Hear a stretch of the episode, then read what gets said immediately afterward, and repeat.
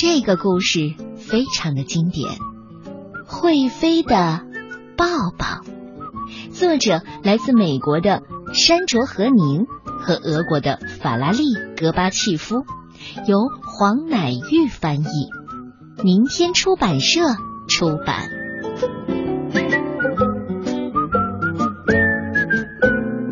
这一天，妈妈问阿文：“嗨，我说，奶奶的生日快到了。”你想送她什么东西呢？阿文回答：“哦，一个好大的抱抱。”阿文张开手臂，张得好大好大，让妈妈知道他的拥抱有多大。妈妈又问：“你是要画一张拥抱奶奶的图吗？”“哦，不是，不是，我要送给她一个真正的抱抱。我要抱抱邮递员。”再请他把这个抱抱送去给奶奶。他们就这样拿了信，走到镇上的邮局。下一位，很快他们就排到了队伍的前面。阿文很有礼貌的问：“哦，我要寄一个大大的抱抱给我奶奶，请您帮我寄出去好吗？”倪先生说。呃，我们通常不替人家寄抱抱，嗯，不过可以试试看。阿文的妈妈写下奶奶家的地址，交给了倪先生。阿文走到柜台后，张开手臂，张得好大好大，给倪先生一个很大的拥抱。阿文说：“你把抱抱给邮递员的时候，就要像这个抱抱一样大。”哦，好的，我不会看到那位送信给你奶奶的邮递员，但是我会把信件交给波波小姐，她把信件分类后放到卡车上，再到大城市，然后信件就会搭飞机到全国各地了。那你就得抱抱波波小姐喽。倪先生把信件带去给波波小姐，倪先生有点不好意思的看着波波小姐。把信件和阿文奶奶家的地址交给他。倪先生这时候红着脸，小声的说：“呃，哎，这就是那个抱抱。”倪先生张开手臂，张得好大好大，给波波小姐一个很大的拥抱。波波小姐笑眯眯的把信件分类，司机来取要送到大城市的信件。他提起最后一个重重的邮包时，波波小姐说：“哦，小李，还有一件事儿，有人要寄一个拥抱给他奶奶，地址在这儿，这就是那个拥抱。”波波小姐张开手臂，张得好大好大，给小李一个很大的拥抱。小李笑着说：“不说真的，这种信件可不常有，放心吧。”小李一路吹着口哨到城里，卸下信件之后，他查时间表，看看是谁负责开车送信去机场。表上写的是詹敏斯。小李在休息室找到了小詹，他正在吃点心呢。嘿，小詹，我知道这听起来怪怪的，但是有人要寄一个拥抱给他奶奶。哦，地址在这儿。小李说着，张开手臂，张得好大好大，给小詹一个很大的拥抱。小詹缩了一下，他不太习惯被拥抱，但是他愿意做好他的工作。哦，我忘了告诉你，小詹是一只刺猬。那天下午，小詹到了机场，他问送信的人什么时候会搬信件到飞机上。那批信几分钟前就被搬到飞机上了。送信的人这么说。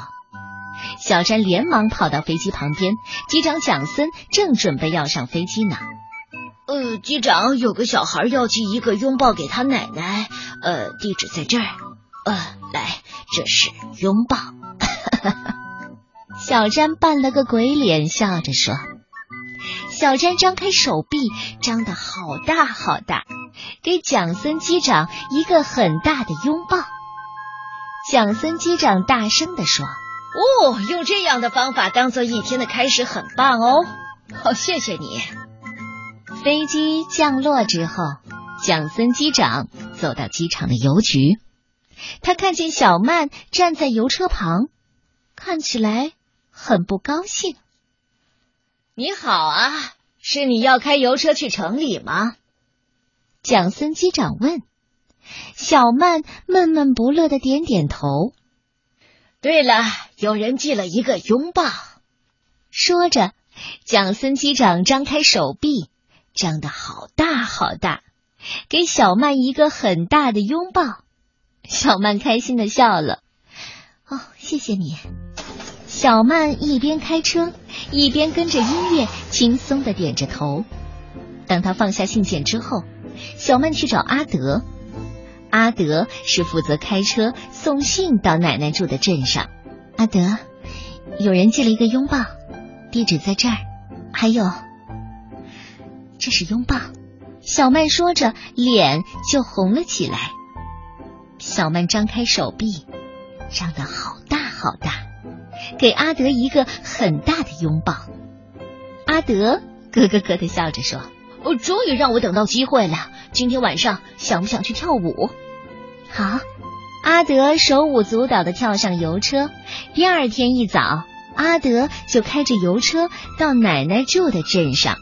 当他准备回城里的时候啊，他又想起了那个拥抱。阿德问局长：“哦，对了，今天是谁负责送信到平沙镇？”葛灵宝女士扶扶眼睛回答道：“哦，是莉莉，但是她现在还没有到。那麻烦你把这个传给她。”咦。哈哈，拥抱！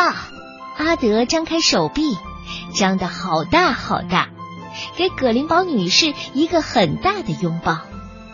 葛灵宝女士很惊讶，她喘着气，眼镜歪到了一边。